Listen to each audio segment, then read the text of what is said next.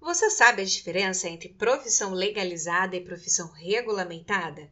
No episódio de hoje, profissão legalizada, mas não regulamentada. Esse podcast é voltado para pessoas maiores de 18 anos.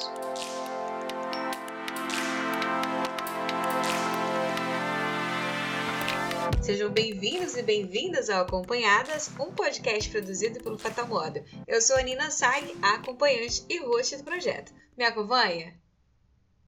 Vocês já viram que o tema de hoje é um tanto polêmico, né? Mas entender e discutir sobre a regulamentação é necessário na busca por mais respeito, direitos e dignidade da profissão. E para conversarmos sobre essa temática, trouxemos duas convidadas super especiais que lutam pela causa e têm muita experiência no assunto. E eu vou começar por ordem alfabética. A primeira convidada, que já esteve aqui com a gente em outro episódio, é cientista política educadora na Associação de Prostitutas da Paraíba e doutoranda em Ciências Sociais, com ênfase em estudos de gênero. Seja muito bem-vinda novamente, Carol Bonomi. Oi, gente. Uma honra estar aqui de novo. Obrigada pelo convite. Espero que o papo seja uma delícia, igual foi a última vez. Junto nessa conversa, temos a advogada, professora de Direito, mestre em Ciências Políticas e doutora em Sociologia, Michele Agnoletti. Seja muito bem-vinda, Michele. Oi, gente, bom dia. É uma satisfação estar aqui com vocês. Michele, muito obrigada por ter aceito o convite também. E eu vou começar o episódio de hoje com uma pergunta exatamente para você, tá? É, antes de esclarecer sobre a diferença entre legalização e regulamentação, eu vou fazer a mesma pergunta que eu fiz para Carol na primeira vez que ela veio aqui no Acompanhadas. Que, aliás, para quem quiser saber mais, foi no episódio 12, onde nós falamos sobre os tabus da profissão. Bom, Michele, Uh, conta pra gente como e por que você começou a trabalhar com as causas dos profissionais do sexo.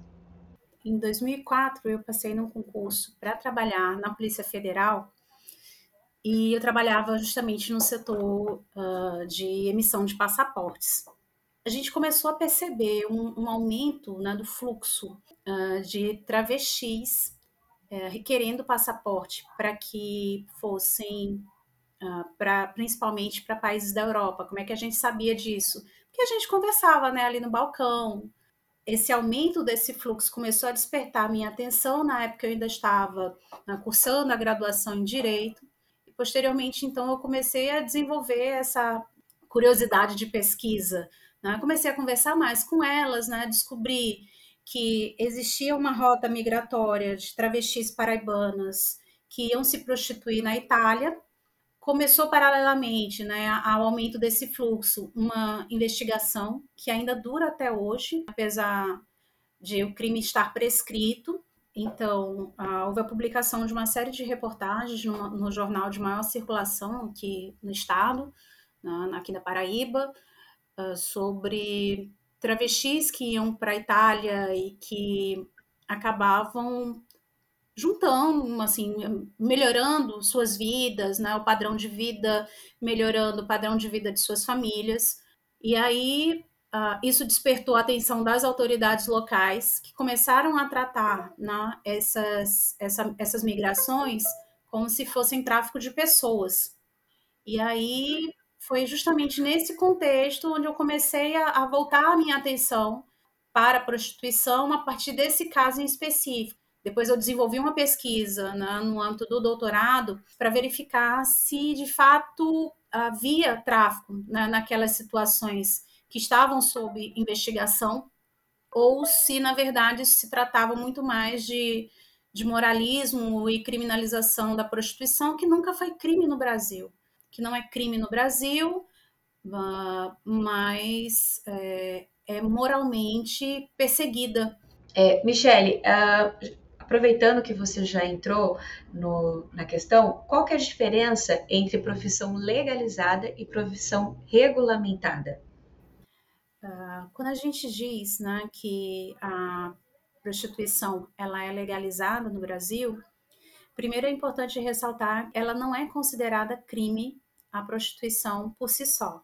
As condutas que hoje são criminalizadas no Brasil relacionadas à prostituição ela diz respeito, na verdade, ao entorno da prostituição. ela e ela é legalizada na medida em que o Estado, né, a partir da inserção da prostituição na classificação brasileira de ocupações na época do Ministério do Trabalho, atualmente no âmbito do Ministério da Economia, então, na medida em que o Estado reconhece, né, para fim de concessão de direitos uh, previdenciários às prostitutas, então é legalizado. Então, não é crime, o Estado reconhece a existência da prostituição enquanto uma ocupação, mas não é regulamentado justamente porque as condições para exercício né, da prostituição, para prestação de serviços sexuais, elas não têm uh, nenhuma regulamentação legal. Existem aí alguns projetos nesse sentido, mas até mesmo diante do atual contexto, as discussões elas foram uh, arrefecendo. Carol, é, você acredita que aqui no Brasil foi a partir de 2012, né, que aconteceu essa essa listagem na, lá na CBO. Você acredita que essa, isso teve a ver também com países, por exemplo, como a Alemanha, que também, que né, no mesmo ano regulamentou a profissão lá? Na opinião de vocês, vocês acham que tem a ver ou essas discussões também já existiam por aqui? Porque tem muito aquela ideia, a gente e assim, ó, vou falar como brasileiro bem leigo, tá? É o que a gente escuta, assim. Tem muita essa coisa do Brasil sempre copiar o exterior, né? Coisas que o Brasil só toma partido, ele só toma uma atitude depois que lá fora já fizeram. Então, vocês acreditam que essas coincidências aí da data realmente foi uma coincidência? Ou vocês acham que o Brasil só aprovou depois que viu um, um país, né, lá de, de terceiro, de primeiro mundo, aprovando, fazendo a regulamentação? Não, Nina, não tem ligação. Na verdade, quando foi aprovado, foi em 2002, é, através, igual o Michele explicou, do Ministério do Emprego e Trabalho.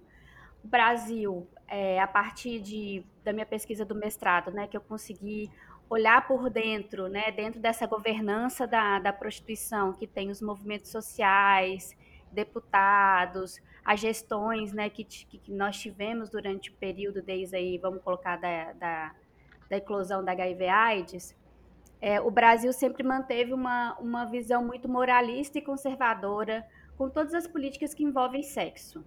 E aqui a gente teve vozes abolicionistas, e o que, que é abolicionistas? Né? Abolicionistas da prostituição, para a gente também não confundir com o abolicionismo penal.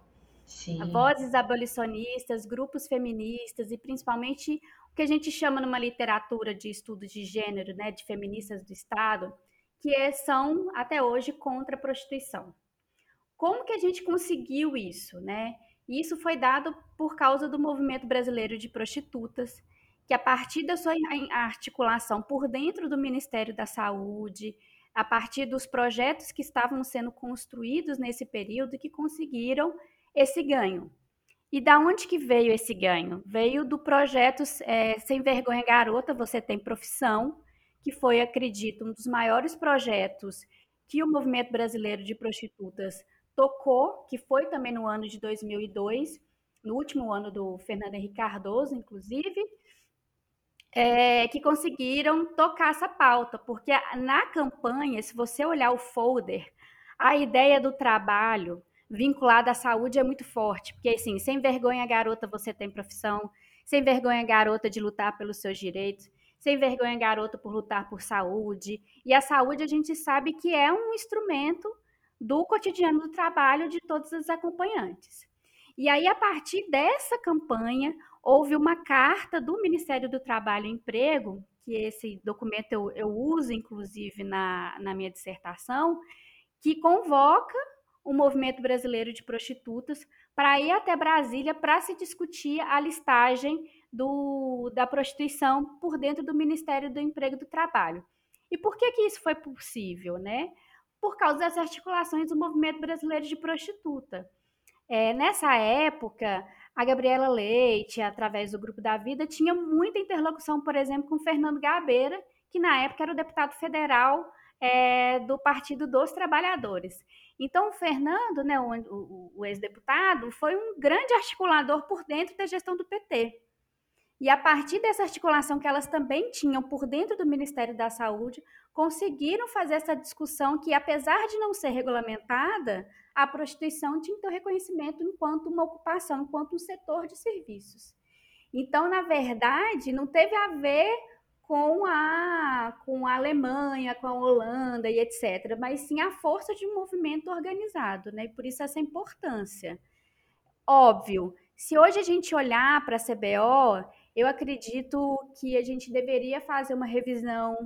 Eu acho que deveria abranger a noção do trabalho sexual e não colocar somente a prostituição, porque a prostituição é um tipo de serviço é específico que diz de presença e etc. Hoje em dia a gente tem uma gama muito grande dessa classe de trabalhadores que oferecem sexo, que vendem prazeres, que vendem é, sensualidade também, né? Então acho que a CBO deveria abranger um pouco, né? Então um pouco dessa história da CBO, né? Tá aí dessas mulheres que inclusive estão até hoje, né? Aí a gente completou 35 anos de movimento organizado que conseguiram esse feito tão importante e que infelizmente ainda nem todo mundo tem conhecimento. É verdade. E assim, eu não sabia, não foi por falta de buscar conteúdo, tá? Não tem isso, não tem esse material explicando ela é, como que esse processo para até chegar à legalização ocorreu. Tem muita entrevista da, da, Gabriela Leite que ela explica algumas coisas. Nós ainda somos muito pobres nessa questão de, desse tipo de conteúdo, né? Uh, e, e já se passaram 20 anos desde que ocorreu essa legalização lá em 2002. Vocês acreditam que hoje o Brasil ele possui capacidades jurídicas e sociais de regulamentar a profissão? Ou para regulamentar, né? Quer responder primeiro? Ó, oh, responde você porque Michelle é do direito, aí eu falo de um aspecto sociológico. Que eu, inclusive, eu aprendo com a Michelle. A Michelle é a minha guru, é, né? Que todos os problemas que eu tenho, como eu falei, né, da minha pesquisa de doutorado, que eu lido com processos, eu mando diversos áudios para Michelle e logo mais a gente vai escrever algo juntas, que é isso. Tipo, Michelle, eu vi isso. Como que é isso? Então, ela é a, a fonte.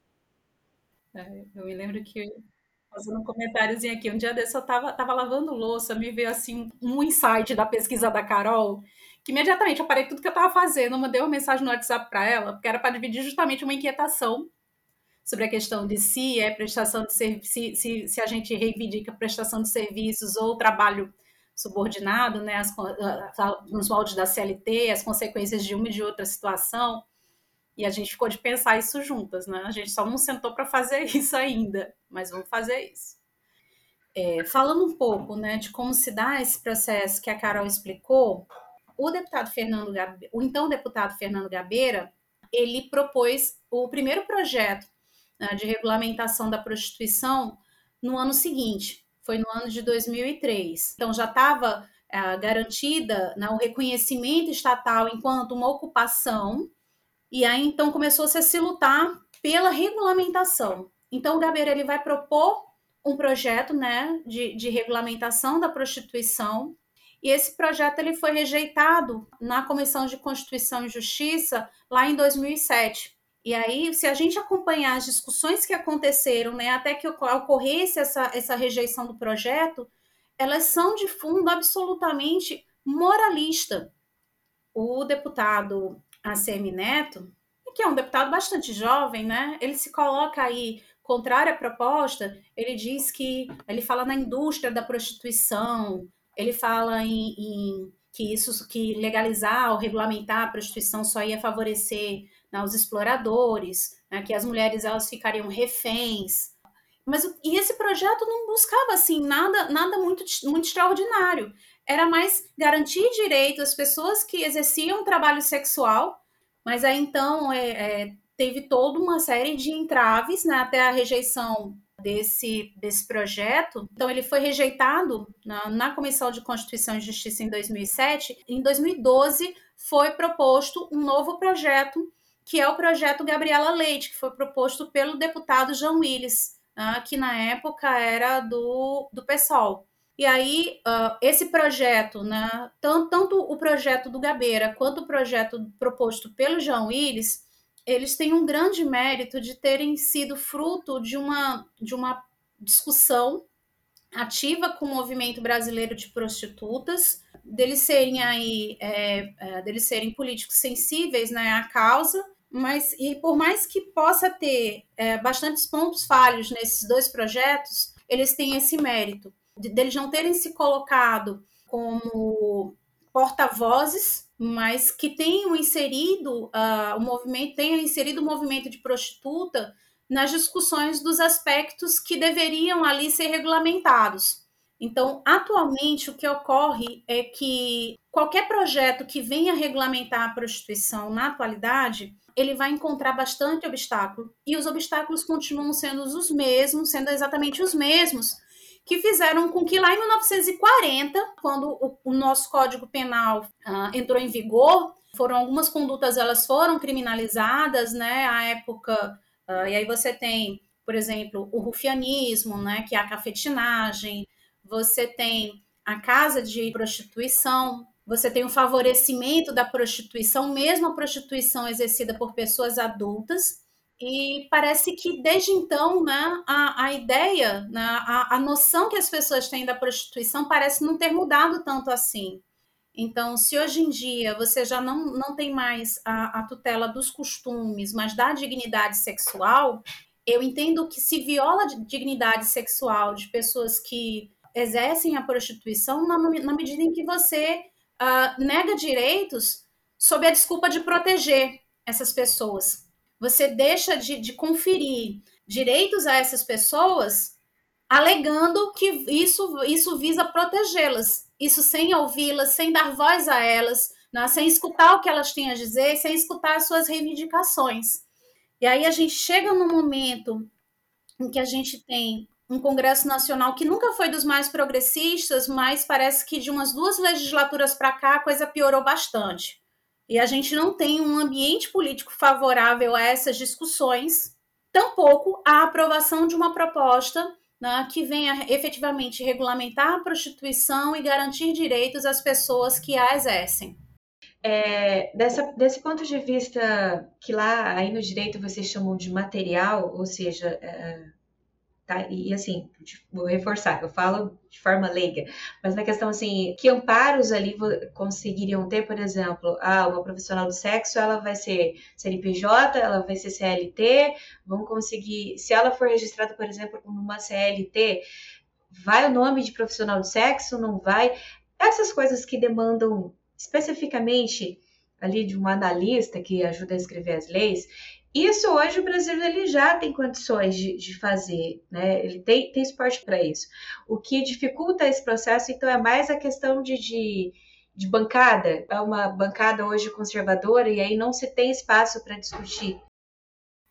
É, nós, nós temos né, aí a constituição de interesses de diversos segmentos na forma da consolidação de bancadas né, no âmbito do Congresso Nacional e aí, só para ressaltar, qualquer proposta que vise né, é, revogar os, os crimes relacionados à prostituição, ela tem que necessariamente passar pelo Congresso Nacional, porque é matéria privativa de votação no Congresso, as que dizem respeito à matéria penal.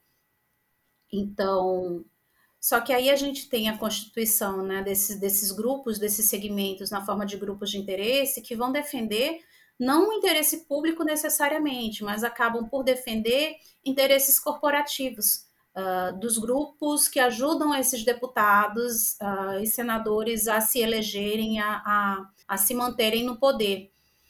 E aí é uma discussão que é bastante profunda, porque a gente sabe que no atual momento o Congresso dizem que o Congresso ele é bastante conservador. Na verdade, conservador ele sempre foi, né? por mais que aqui e acolá surjam, surjam algumas vozes progressistas consigam romper essa bolha né, e chegar nesses espaços de poder e decisão.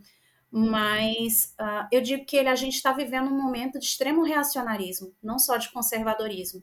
Todo um discurso né, de, de garantia de direitos, né, ele é rechaçado, e não apenas com relação à prostituição, mas também em razão em, é, relacionado a diversas pautas sociais, discussões que envolvam gênero, assim como a prostituição, elas são é, mobilizado um intenso pânico moral em relação a essas discussões. parlamentares progressistas que desejem pautar esses assuntos, eles são acusados, né? E aí, e aí a, gente, a gente vê a atitude que é tomada em relação a, a políticos de viés ideológicos mais progressistas, né? Que eles são frequentemente acusados, assim, de, de, de apoiar ideologia de gênero, é bem intimidador, muitas vezes, da, da atividade parlamentar desses mais progressistas, né?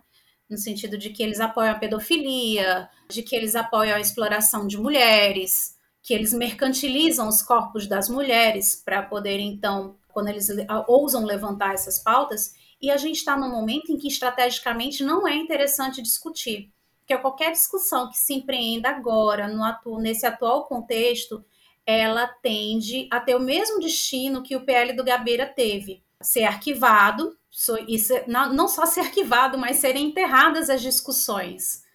Então, a gente não vive em um momento favorável para pautar essas discussões, até mesmo porque existem em tramitação é, projetos outros, como, por exemplo, o que visa retirar a, a prostituição da classificação brasileira de ocupações.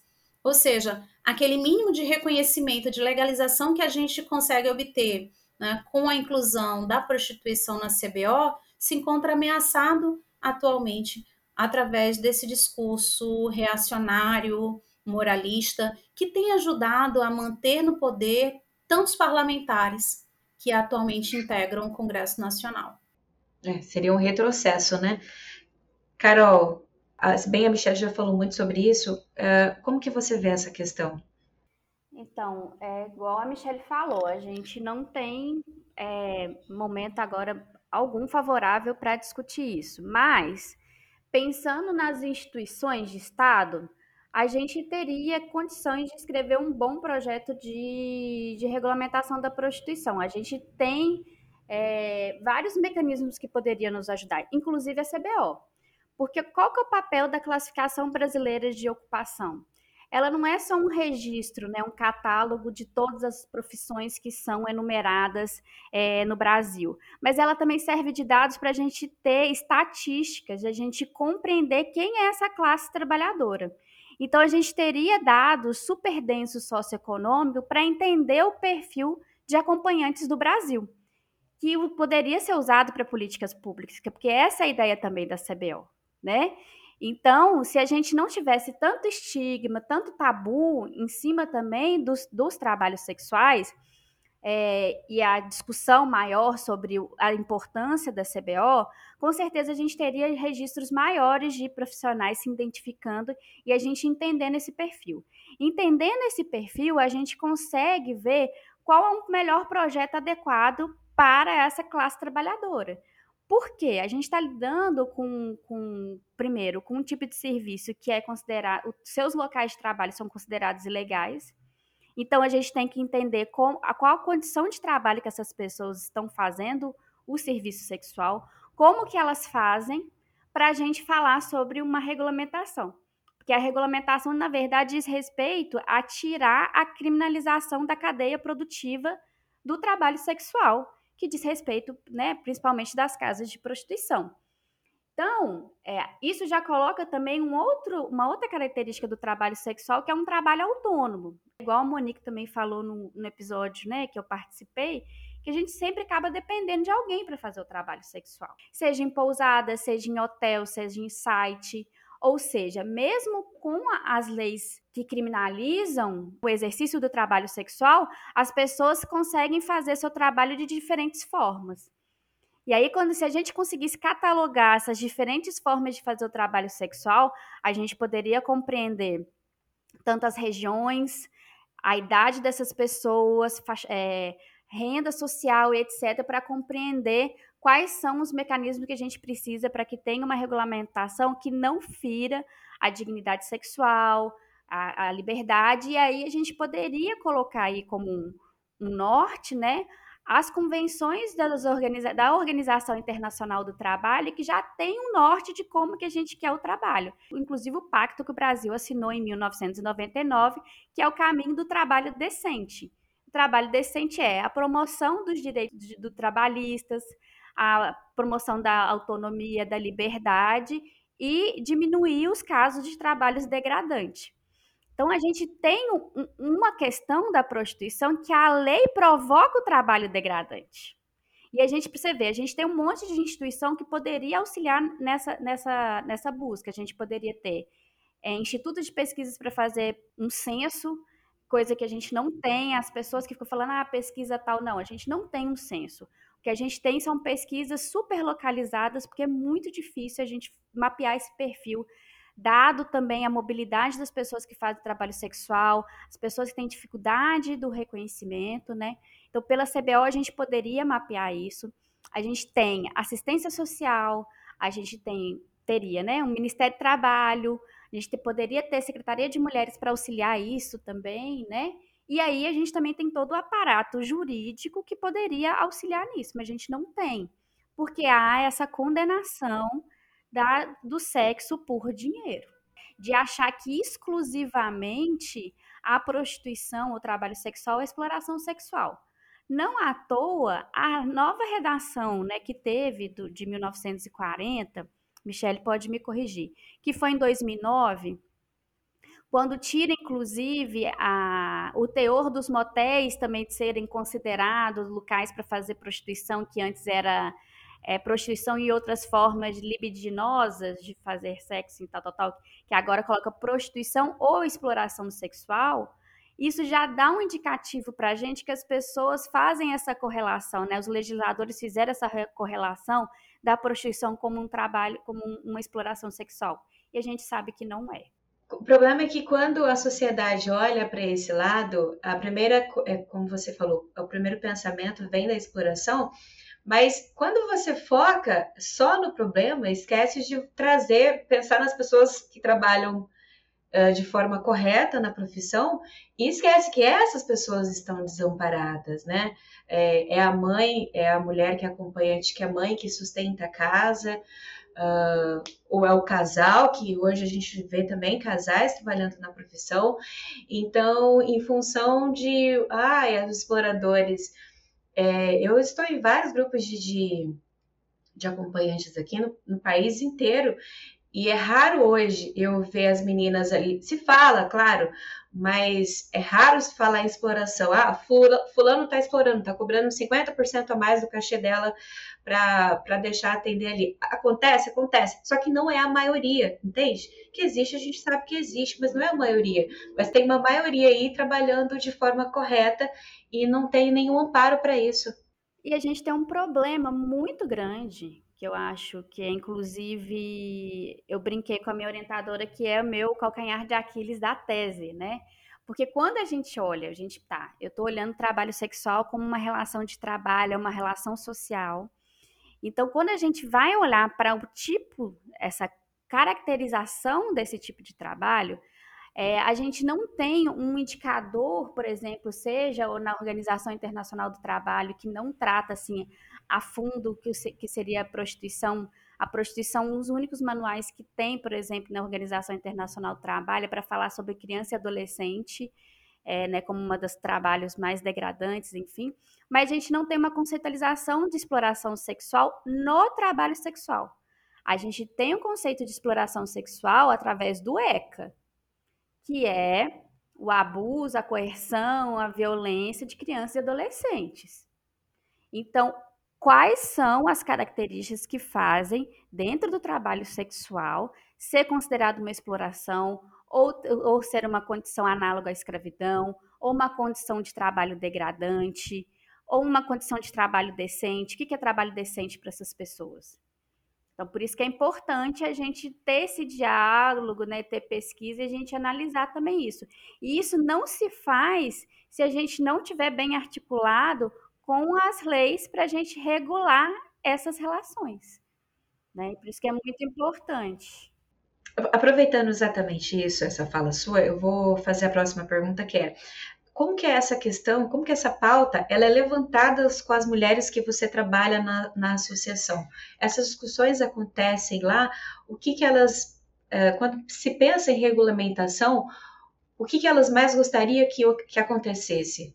Né? E, e se, se, elas estão a favor, porque quando eu, eu, entrei, quando eu comecei a trabalhar nessa área, eu comecei a fazer umas pesquisas e eu via muita trabalhadora contra a, a regulamentação, porque isso implicaria em pagar muito mais impostos, né?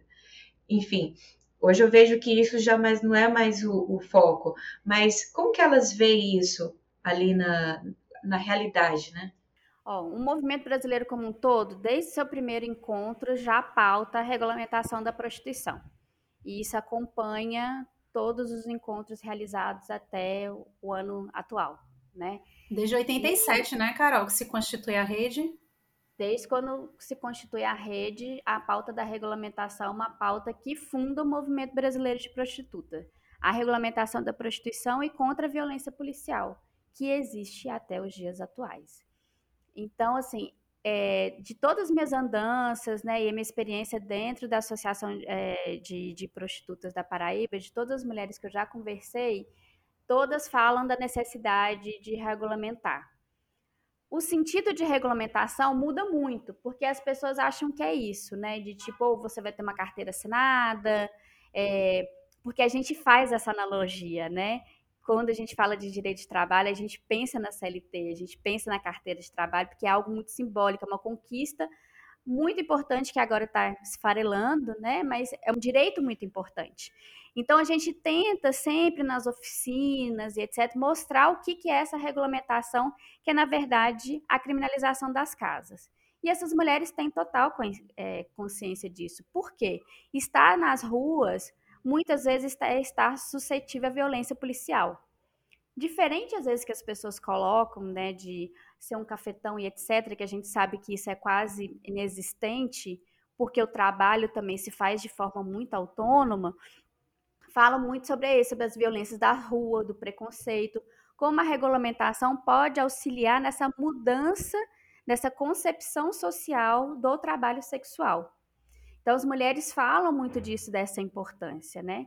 E aí, quando a gente explica que, na verdade, não é uma carteira assinada e é o que a Michelle compartilhou, que uma vez a gente conversou por áudio, se seria prestação de serviço, setor de serviço, porque a carteira de trabalho, ela também implica numa relação com um outro, né? E a gente sabe que colocando a carteira de trabalho também é uma fixação de um salário pelo serviço que você está oferecendo.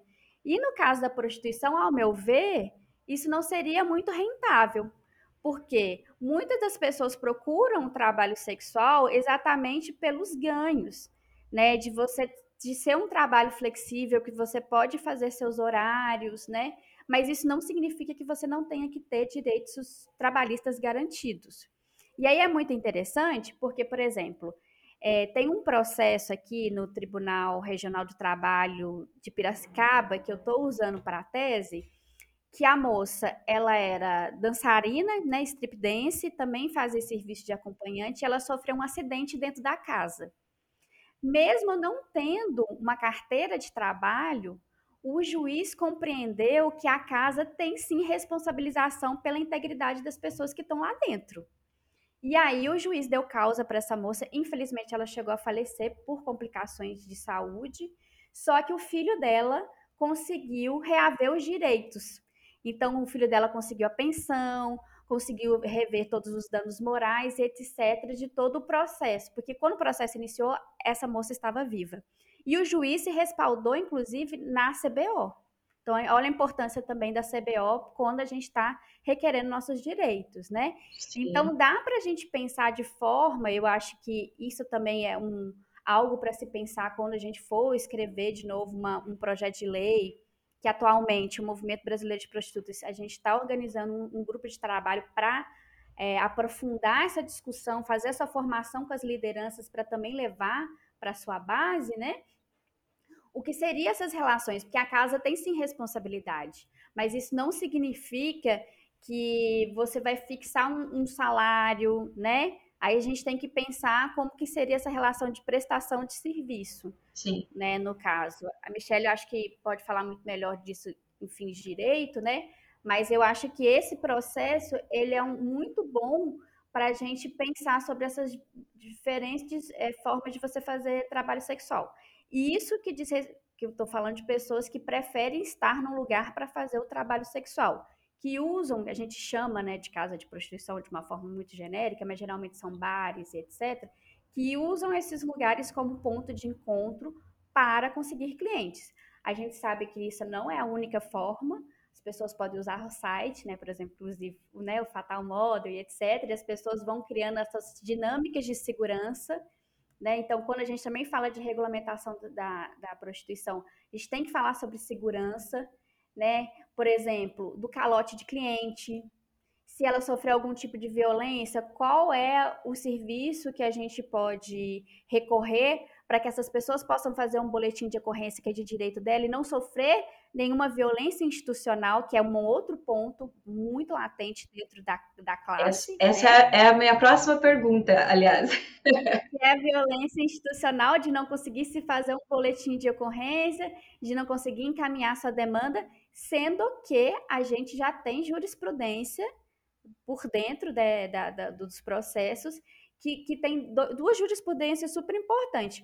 Uma que é o, um habeas corpus que foi feito, acho que pelo ministro Barroso, que um cliente não pagou uma, uma acompanhante, a acompanhante pegou o cordão de ouro dele, ele alegou que era roubo, e aí o ministro falou assim: não, o acordo entre é, acompanhante e cliente é dado de forma verbal, isso já é legítimo.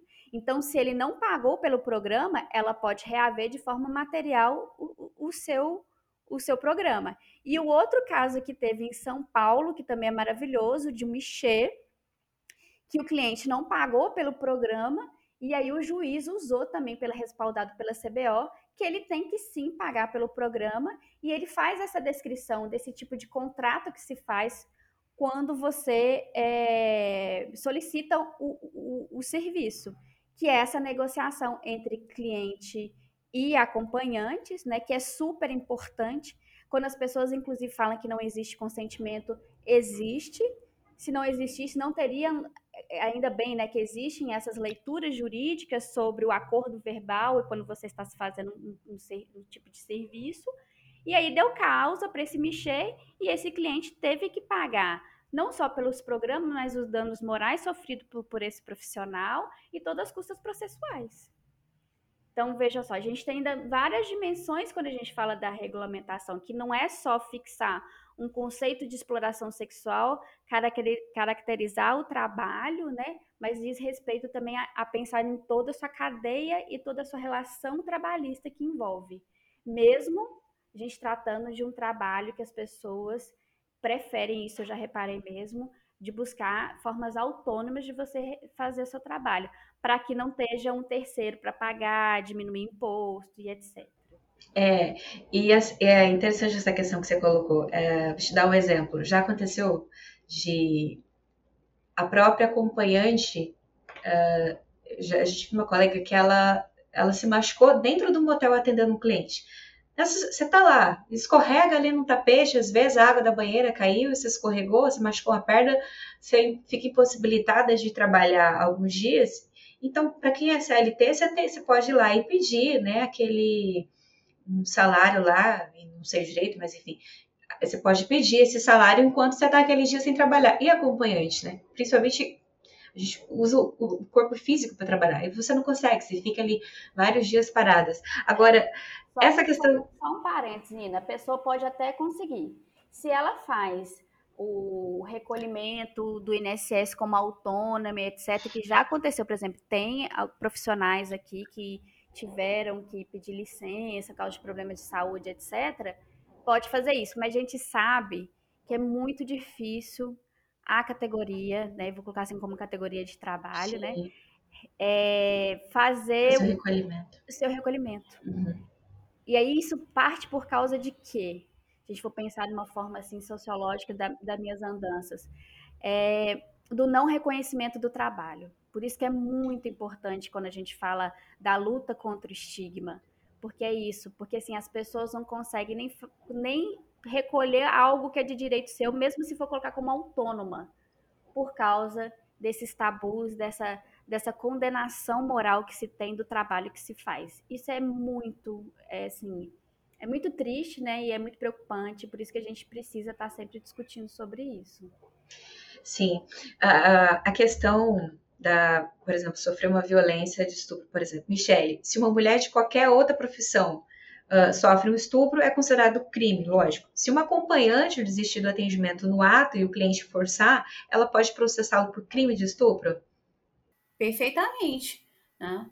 Por quê? O Código Penal ele diz que uh, é, o estupro ele consiste né, justamente em constranger alguém por meio da violência ou da grave ameaça a ter relações sexuais. Então veja que nessa, nessa definição não se discrimina né, se, o, se, a, se o trabalho que a pessoa exerce é como dona de casa, se é como acompanhante, se é como advogada, se é como estudante, não discrimina a condição da pessoa que sofre, da, da vítima. E sequer atualmente se exige mais que essa vítima seja mulher. Houve um tempo que se exigia assim, que ela fosse mulher. O que a gente tem pesando, né, quando a gente fala de estupro no contexto da prostituição, são algumas questões, muitas delas de cunho moral. A primeira, existe todo um, um, movimento organizado contrário à garantia de direito da, das, das pessoas que exercem o trabalho sexual, que dizem que prostituição é estupro pago. Ora, se eu digo que a prostituição é estupro pago, eu nego a possibilidade dessa pessoa vir a sofrer uma violência. Porque, afinal de contas, eu estou implicitamente dizendo que a violência sexual faz parte do contexto do trabalho dessa pessoa. E aí todo um discurso né, de, de resgatar prostitutas da degradação moral se firma nisso. E aí tem toda a questão também uh, da violência institucional, como a Carol falou, por exemplo, de uma prostituta chegar numa delegacia de polícia para poder então registrar a ocorrência de um estupro sofrido e sofrer a, a chamada revitimização. É dizer que, uh, na verdade, o que ela, o que ela, o que ela, que ela teve foi somente uma, um sabor na, no trabalho, mas que é algo que faz parte do contexto laboral dessa pessoa, quando a gente sabe que não. A violência não faz parte do contexto laboral de profissão nenhuma. Ela não deve ser nunca normalizada, ela nunca deve ser banalizada, ela nunca deve ser aceita. Então, prostitutas podem sim, né, se sofrerem violência sexual durante o exercício do trabalho, procurarem a delegacia da mulher que aí ela vai encontrar profissionais uma maior sensibilidade a essas questões de gênero para poder então relatar as violências sofridas né, e buscar a instauração da investigação, serem devidamente encaminhadas para a realização da perícia, né, do exame sexológico para poder constatar a violência e a partir dali se iniciar um processo para que haja responsabilização de quem cometeu a violência. Então, a lei não faz distinção nenhuma. Essa distinção, ela só se opera, né, no, muitas vezes no âmbito social por questões de cunho exclusivamente moral, mas que a gente deve combater. Se a gente quiser viver numa sociedade justa, que não discrimine mulheres pela, uh, principalmente mulheres, né, pela atividade profissional que elas exercem. É, no trabalho é, exercido fora desse, desse mercado, que a gente vou dizer assim, ah, no trabalho normal, que as pessoas, ou CLT ou CNPJ, as pessoas elas têm ali o, a questão do assédio moral. Então, se você comete assédio moral, naquele contexto é punido. Então, da mesma forma, se aplica aqui no nosso, né, nesse mercado do, do trabalhador de sexo. Não é porque você exerce o sexo que você tem que estar disposta a tudo, porque isso é uma coisa que acontece muito. É, de repente você está ali no atendimento com a pessoa, uh, o combinado foi uma coisa e chega na hora ele faz outra. E às vezes, muitas vezes a gente não vai procurar uma delegacia, porque justamente a delegacia, você vai chegar lá e vai colocar uma história assim, as pessoas, às vezes, que estão ali, não acontece sempre, mas na maioria das vezes, elas, você vai sofrer preconceito pelas pessoas que estão ali faz, para fazer o boletim de ocorrência contra você. Assim, quando acontece como também um caso da, da camisinha estourar e a gente ter que ir no posto tomar lá o, o medicamento adequado para isso, você chega lá, você tem que falar que você é a profissão e a pessoa já te olha estranha. Nossa, eu já ouvi muito. Nunca aconteceu comigo, ainda bem, mas eu já vi colegas relatando isso e é doloroso do mesmo jeito. Se pra gente dói escutar essas coisas, imagina pra pessoa que tá ali passando aquela situação. Peraí, deixa eu voltar aqui um pouquinho e trazer uma outra situação que uma moça lá no Instagram, que ela tá envolvida nas causas ali da, no estado da Bahia, que ela trouxe, uh, que é assim, uma criança, ela pode ser expulsa da escola por, por causa da profissão da mãe? Eu sei que não pode, tá? Mas eu vou reformular a pergunta para vocês assim, ó ela não pode ser expulsa, mas se a criança sofre preconceito ali pela mãe, juridicamente a mãe pode fazer alguma coisa em relação a isso, a esse preconceito que o filho sofre? Olha, é, essa, essa questão né, envolveria a questão do, de, de direitos fundamentais né, de crianças e adolescentes de acesso à educação, e esse acesso ele deve ser pleno, né, sem, que a, sem que a criança venha a sofrer qualquer tipo de bullying, de violência, de preconceito, inclusive em razão do trabalho exercido uh, pelos seus responsáveis. Né? Então, aí uh, cabe né, denúncia né, na delegacia da infância. Né? Se, é, se o problema vem de outras crianças, né, relatar né, na, na, aos gestores escolares né, para que tomem a devida providência, as, as devidas providências né, de chamar os responsáveis pela outra criança para poderem ali buscar um, um, consenso, né, uma conciliação, um esclarecimento a respeito uh, de, de corrigirem a atitude do filho, da pessoa sobre a qual eles têm res responsabilidade, de modo que não, a outra criança não seja discriminada. Mas aí a gente sabe que, em relação à prostituição, a gente tem que, como a gente já, já falou no começo, né, não é crime, tem reconhecimento por parte do Estado do seu exercício, mas ela é extremamente marginalizada na medida em que todas as atividades no seu entorno são criminalizadas e a gente tem uma forte estigmatização que acaba atingindo não somente a pessoa que exerce a prostituição, mas todas as pessoas que estão ali próximas a ela, que estão ah, na sua família, muitas vezes elas acabam sendo alijadas do convívio com suas famílias. A gente já teve em outros tempos, né, mães, principalmente mães, que perderam a guarda de seus filhos porque se julgava que elas não tinham idoneidade moral para criá-los, para educá-los. E aí tem a gente tem realmente todo, toda uma discussão, né, que é muito profunda, né, sobre uh, sobre, inclusive sobre uh, direitos uh, dos filhos né, uh, dessas mulheres que exercem a prostituição a viverem uma vida sem discriminação, sem preconceitos, de terem garantido pleno acesso à educação.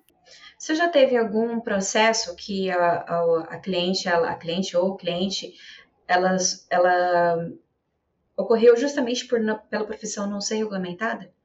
Não, né? É, eu, eu, na verdade, eu exerço a, a advocacia tem pouco tempo. E aí acabou que é, aqui na Paraíba né, nós temos uh, outros advogados que inclusive atuam junto à APROS, a Associação de Prostitutas, né, que eles têm uma maior vivência com essas situações. E também tem, a, tem a, a, o fato de que a minha dedicação maior é a docência. Eu acabo pesquisando essas, esses casos, essas situações, da mesma forma que a Carol né, no curso de pesquisas, para redação de artigos. E aí, essa questão da ausência da regulamentação implica né, na, na negação de diversos direitos. Então, eu posso falar assim, do ponto de vista das pesquisas, e aí resgatando um pouco disso que a Carol falou antes, existe toda uma discussão sobre ser. Existe toda uma implicação, né? Se a gente considera a prostituição como sendo um trabalho nos moldes seletistas ou se a gente considera a prestação de serviço, existem consequências práticas de cada de, de, encaixar o trabalho sexual em qualquer uma dessas duas situações. Né? Se eu digo que é uma prestação de serviços, eu estabeleço aí uma relação de consumo, onde a profissional ela vai ter autonomia na, na negociação das práticas, na, na, na na remuneração uh, pelo programa, na forma de remuneração, daquilo que pode ou não ser feito, daquilo que vai ou não ser feito. Toda uma questão também de direitos do contratante. que afinal de contas aí não teria só a questão do, do direito da profissional, mas da pessoa que a contrata também. Né? Se a gente está tratando em termos de uma relação de consumo. Se a gente vai tratar enquanto uma relação de trabalho, seria complicado do ponto de vista que a relação de trabalho, pela sua própria característica, envolve uma subordinação, e essa subordinação ela também tem implicações. E aí poderia ser mais um fator de vulnerabilização dessa prostituta enquanto trabalhadora. E aí teria toda a questão também né, do, da, da contraprestação remuneratória, né, se é devido ou não. Mas nas duas situações, né, pode haver a questão do recolhimento na previdenciária e para garantia de direitos, que hoje uh, o grande temor que essas mulheres têm em relação, em relação à não regulamentação diz respeito muito mais a, a, situações que elas vislumbram em que elas eventualmente não possam exercer o trabalho. Seja por alguma doença, seja por terem sido acometidas por alguma doença, seja porque o mercado não está tão aquecido, né, como aconteceu durante o isolamento social na pandemia, e aí é, como elas vão sobreviver em situações em que elas não possam eventualmente estar exercendo trabalho. Questão de, de, de licença maternidade também, de afastamento, né? Em razão de licença maternidade. Então, a regulamentação ela deveria né, alcançar todas essas situações, mas aí existe muito ainda que ser discutido sobre as consequências uh, da ausência dessa regulamentação quando a gente fala de garantia de direitos. E veja que quando eu falo, por exemplo, também na, de trabalho nos moldes seletistas, a gente não pode esquecer da precarização não apenas da prostituta, que essa precarização já é histórica, mas de todos os trabalhadores que de uns cinco anos para cá vem perdendo todas as suas conquistas a gente tem aí uma reforma trabalhista, uma reforma da Previdência, que sobrepõe aquilo que é fruto de um acordo numa relação que é desigual, aquilo que está efetivamente garantido por lei, aquela coisa do negociado se, pro, se sobrepor ao legislado. Então, também não existem tantos ganhos da gente considerar a prostituição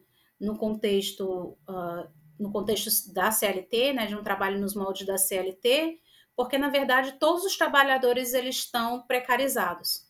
É isso, né? Então a gente tem que lutar por uma regulamentação né, onde a gente tenha o um reconhecimento de direitos, principalmente direitos previdenciários, garantir que essas pessoas possam se aposentar né, depois de um tempo, tá, fazendo o recolhimento à previdência social, que elas não sejam discriminadas né, no atendimento quando elas declarem a profissão que exercem, a ocupação que exercem, atualmente apenas ocupação, não profissão, já que a gente não tem uma regulamentação, que elas não sejam constrangidas a efetuarem o registro né, de suas atividades como sendo outra atividade.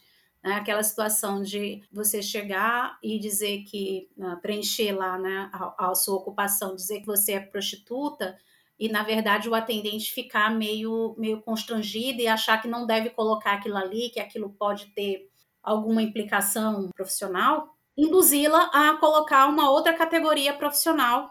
E aí isso tem toda uma implicação também no não reconhecimento né, da, da, da ocupação enquanto uma ocupação legítima e na questão de garantia de direitos relacionados.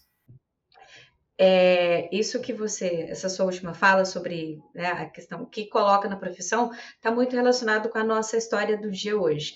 Uh, Antes de ir para a última pergunta, eu vou justamente contar a história do dia para vocês hoje, para daí a gente faz essa, essa discussão sobre a história do dia e aí vocês fecham com a última pergunta, tá?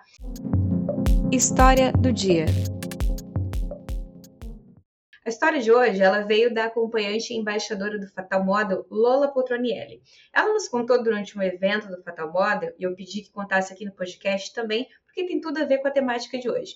Ela contou o seguinte: Nina, anos atrás, quando eu estava começando na profissão e ganhava muito dinheiro, fui a um dentista para começar um tratamento dentário. Enquanto fazia minha ficha, a secretária, que até então estava super simpática, perguntou: Qual a profissão da senhora? Naquela época, eu não usava o termo acompanhante, mas mesmo assim enchi o peito de orgulho e disse: Sou garota de programa. Na hora, a moça ficou sem reação, paralisada e me olhando com os olhos arregalados. Depois de uns segundos, ela comentou: Meu patrão não aceita essa. Podemos colocar outra? Perguntei: Então, que opção você tem aí? Tem terapeuta, enfermeira? Coloca o que tiver. Então ela colocou enfermeira. Eu fui para casa bem chateada naquele dia, pois eu sentia muito orgulho do meu trabalho, era independente financeiramente por causa disso, mas, naquela, mas naquele momento eu senti como se fizesse algo errado, ilegal. Simplesmente não existia para o sistema econômico fora das listagens profissionais. Não questionei a funcionária, mas eu fiquei bem abalada, triste e indignada. E até ontem, quando ela me contava essa história, ela estava ainda bem chateada. Mas é justamente uma situação muito parecida com essa que a, Michelle comentou, que se você for procurar hoje nas qualquer formulário que você vai preencher, não existe profissional de sexo. Não existe um tanto de coisa. Então você fica assim. Então o que, que se coloca? Normalmente eu, eu menina, coloca autônoma. Como eu sou professora também por formação e exercício durante o tempo, dependendo do formulário, eu também coloco para professora. Outra coisa, assim, que eu passei por uma situação recentemente que eu fiquei meio indignada, eu estava entre amigos, e nesses entre amigos, que sabiam da minha profissão, tinha outras pessoas novas que não sabiam. E eu não podia falar nada ali, todo mundo tinha um cuidado ali para não falar que era. E eu tava. Parecia que aquele ambiente não me cabia mais, porque se eu não posso falar no ambiente que eu tô, o que, que eu faço e falar disso de uma forma natural, ou eu falar para as pessoas que eu sou uma profissional de sexo sem sofrer chacota, sem sofrer aqueles olharzinhos igual a Lula sofreu, Ai, é revoltante. Não sei se vocês querem comentar essa situação, se já viram mais alguma situação semelhante a essa. Já acontece, por exemplo, principalmente no INSS, quando as prostitutas vão falar lá que querem, e eu falo isso porque aconteceu isso na associação, e, e a gente precisar brigar com a pessoa que está ali no INSS, mostrar o número de registro da, da CBO para mostrar que existe. E é muito engraçado, porque a pessoa fica constrangida por algo que a, a própria acompanhante, a própria né, profissional não tem. E faz com que é. vocês é. se sintam mal pelo reconhecimento que vocês já estão da sua, da, da, da sua ocupação. Isso é uma violência simbólica e também institucional tão grande, né? Porque assim, se você está de boa, se você não tem problema, né? Porque a gente sabe que tem algumas pessoas por causa desse desse preconceito não podem falar abertamente da sua profissão. Agora, se você pode, tipo, o constrangimento é do outro, que o outro fique constrangido, né? A ideia deveria ser essa. Mas não, e aí, aí, aí, aí nessas circunstâncias, Lina, que eu fico pensando o poder que poderia ter a CBO, e a gente ter esses dados, e não falo isso só como pesquisadora, tá? Que seria maravilhoso. Mas é, de uma forma de ser um instrumento de combate ao estigma. E a gente tem isso negado. Isso é, é, muito triste. Assim. Uhum. É... É, e, uma grande parte negado pela própria trabalhadora, né? Porque ela precisa negar justamente para não ter o, o, preconceito, a violência verbal. É, para ela não sofrer violência, né? Para ela não sofrer chacota. Porque, assim, muitas vezes as pessoas estão ok com a sua, com a sua, com a sua profissão. O problema é sempre uhum. o outro. É. Meninas, mas a gente está aqui com o tempo estouradíssimo. Só que esse é um tema que, igual a Michelle falou muitas vezes, são discussões muito profundas. Não dá para fazer né, em 20, 40 minutos. Mas, assim, para também não, não ocupar mais muito tempo de vocês, é, Vou fazer a última pergunta aqui de uma forma bem sucinta para as duas. O que nós podemos fazer para ajudar na regulamentação de alguma forma? E aí, quando eu digo nós, uh, nós enquanto empresa, trabalhadores, enquanto sociedade. Bom, primeiro eu acho que esse trabalho da gente discutir sobre o tema, sobre estigma, já é muito importante que acredito que seja a questão de diminuir o estigma, primeiro interno, que infelizmente isso tem. Eu acredito com os podcasts, de a gente falar, ter as associações de prostitutas e etc., isso ajude a, a mitigar nesse, nesse âmbito subjetivo. O outro lado, eu acho que, assim, é, parte também do, do reconhecimento, inclusive, do, dos, dos ambientes de trabalho, e eu vou colocar ambiente de trabalho como um todo, seja as pessoas que têm bar, as pessoas que têm cabaré, que têm pousada, que têm hotel, que são donos de site, que são donos de plataforma, de entrar nessa luta conjunta. Falta muito isso, né? Essas pessoas que têm capital social, financeiro e etc., usar isso a favor dessa categoria, porque também é importante para elas. Porque se a gente chegar a um nível que está chegando na Europa, com a lei de modelo que tem nos Estados Unidos, que é a FOSTA, que é a lei de tráfico sexual online, que é muito absurdo, todos esses sites caem. E a gente tem que pensar nisso. Então, eu acho que é esse, esse âmbito empresarial do sexo, eu acho que também tinha que se assumir como parte da categoria e começar a se organizar é, também, e junto com as acompanhantes né, e profissionais do sexo, etc., para começar a se constituir um lobby político para discutir sobre uma regulamentação da prostituição. Porque para a gente chegar a ter uma regulamentação da prostituição, a gente precisa criar o quê? Oportunidade política. Como se cria oportunidade política? A partir da interlocução e também da articulação política de vários atores sociais, que dizem às pessoas que estão no meio dessa discussão com as pessoas que estão lá legislando. Então, a gente também precisa encontrar deputadas e deputados que sejam favoráveis a essa pauta, que já aceitem sentar com a gente e conversar. Com isso, a gente promovendo debates públicos, mostrando a diversa, a, a multiplicidade que é o trabalho sexual, para que a gente possa romper essas barreiras, para que futuramente a gente tenha um projeto de lei. Então, são essas várias demandas que eu acredito, assim, pensando de supetão, que a gente deveria pensar. E fora, assim, no âmbito um pouco mais individual, eu acho que cabe às pessoas que não têm preconceito, né, que se dizem a favor da causa, é se juntar, né, se colocar publicamente a favor, é, colocar visível o trabalho das acompanhantes, colocar visível os trabalhos das associações, sabe? Divulgar, explicar, para também ter essa quebra, né? A gente quebrar essa ideia dessa vítima universal da prostituição e dessa ideia de exploração e analogias a outros crimes, né? Que a gente sabe que tem, que é pedofilia, tráfico, etc., para mostrar que de fato é um trabalho. Então, quando a gente fala que é trabalho, é, tem esse ímpeto também político, né? Da gente colocar visível essa questão. Bacana. Michele, Ó, eu acho que tem muito pouca coisa para falar depois do que a Carol fala, né? Desse, desse chamamento à responsabilidade né, da sociedade, das pessoas individualmente consideradas, mas aí então reforçando aquilo que ela fala, a gente tem que lembrar que a gente está em ano eleitoral e se a gente reclama né, de um Congresso Nacional reacionário, em que não dá para discutir pautas como a regulamentação da prostituição como garantia de direitos às trabalhadoras e trabalhadores sexuais, a gente tem que começar a pensar em mudar isso também através uh, do voto. Né? Então, essa articulação política, nesse ano em especial que a gente está, passa pela escolha dos nossos representantes, pela escolha séria e responsável dos nossos representantes, com o qual nós haveremos de poder, então, conversar futuramente para poder articular as propostas e os projetos para poder até mesmo constituir um mundo mais justo, né? um mundo onde prostitutas e suas famílias né,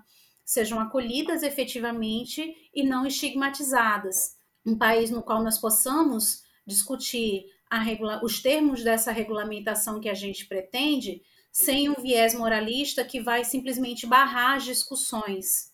Reforçar também essa questão né, da, da, do engajamento nas, da, das plataformas na, nessas discussões, né, no contexto do trabalho sexual.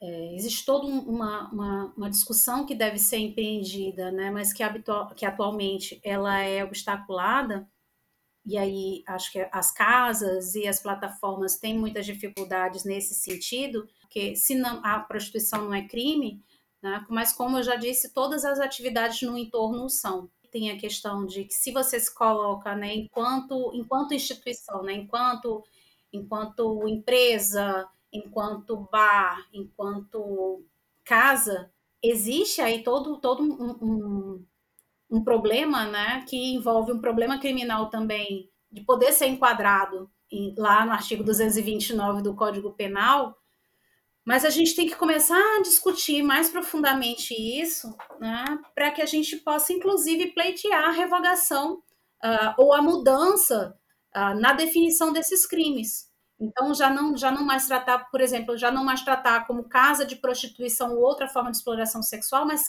uh, locais onde ocorram exploração sexual. E definir o que é exploração sexual para que ela não seja automaticamente associada com a prostituição. Se a gente tem outros tipos de trabalho né, que podem ser exercidos validamente, e aí a exploração desse trabalho é que é criminalizada, com a prostituição deveria acontecer da mesma forma. E isso só vai acontecer quando a gente, primeiro, com, começar a dialogar de uma forma muito franca e sem tabus as condições de exercício desse trabalho sexual e pensá-lo em termos de garantias de direitos. Existe todo um trabalho que deve ser feito do ponto de vista individual, mas também do ponto de vista coletivo, de fortalecimento das redes, né, de mobilização dessas discussões, né, para que a gente possa, então, é, desconstruir todo esse tabu, todo esse estigma. Claro que uma mudança de cultura ela não ocorre de uma, de uma hora para outra. Aí a gente já tem anos de marginalização uh, que a gente vem buscando é, mudar essa realidade, mas que a gente sabe que é um trabalho extremamente árduo. Né? Todas as pessoas que se propõem a, a discutir a prostituição em termos de garantia de direitos, elas são acusadas de serem exploradoras, né? de, de de banalizarem a exploração. E a gente tem que começar a mudar isso. A verdade é que se todo mundo que ganhasse dinheiro com a, com a causa, com o trabalho sexual, uh, vestisse a camisa para fazer alguma coisa, a gente já teria com essa discussão anos luz, né? Meninas, tô com o tempo estouradíssimo, vou aqui para rapidinha, tipo rapidão mesmo. Rapidinhas. A Carola já brincou disso, ela já funciona. Eu vou falar uma frase para vocês e vocês me respondem com o que vem na cabeça, tá? Ou se não tiver nenhuma, fala, não, não tenho, é a resposta para isso. Uh, um livro que todos deveriam ler. O meu é o Dando uma de Puta, da Melissa Grange. Gostei. Michele, tem algum? Olha, eu recomendaria o Caliban e a Bruxa, da Silvia Federici. Legal. Um tema que todos deveriam entender. Educação sexual relações de gênero em contextos de desigualdade. Bacana. Um filme ou uma série que sempre dá para aprender alguma coisa? Eu indico uma série da HBO que chama The Dulce, que trata do contexto da prostituição na década de 70 nos Estados Unidos. É maravilhoso. É, bem, eu não sou muito de assistir séries, mas eu acho que tem uma bem, tem uma bem bacana, foi lançada recentemente, que eu tô assistindo ainda os episódios, que é Gaslight. Né? Trata de um, de um escândalo né, político que aconteceu nos Estados Unidos nos anos 70, só que do ponto de vista de personagens considerados secundários, né? principalmente ali a mulher do procurador, que era o melhor amigo de Nixon. Eu acho que vale a pena assistir. Meninas, é isso. Vou fechar aqui para a gente. Quero, antes de fechar aqui, aliás, quero agradecer vocês imensamente pelo tempo que vocês dispuseram para a gente para vir aqui e contribuir nessas discussões. É isso que a gente precisa: é, é empresas, é pessoas envolvidas, fomentando, discutindo, trazendo esse conteúdo que, dessas vivências, né? Traz aqui, da, por exemplo, agora que Carol está na, Para, tá na Paraíba, né? Tá na Paraíba e, e a Michelle, enfim, quando eu vejo vocês trazendo algumas questões, eu fico pensando assim, como que é diferente da minha realidade aqui? Eu tô no centro, centro-oeste do Brasil, e, e como vai ser diferente de outras regiões também? Então, assim, a gente precisa disso. Então, muito obrigada pelo tempo de vocês. É, vou deixar espaço aqui para vocês agradecer também. Se vocês quiserem passar suas redes sociais, quem quiser encontrar vocês aí, onde que encontra? E eu é que agradeço demais a dessa troca com vocês, né? Foi muito enriquecedor, como sempre é esse diálogo com a Carol e agora conhecendo acompanhadas, né? Passar a seguir esse podcast que eu achei incrível. Né? As discussões realmente são muito bacanas e eu espero poder eh, retornar né? num outro momento. Se precisarem, podem contar comigo. Né? E eu só agradeço o convite e essa troca, né, dessa, dessa discussão sobre a prostituição e aspectos relacionados à prostituição e à regulamentação. Bom, Nina, obrigada mais uma vez pelo convite, pessoal do Fatal Modo, tô amando vir aqui, então sempre que precisarem estou à disposição.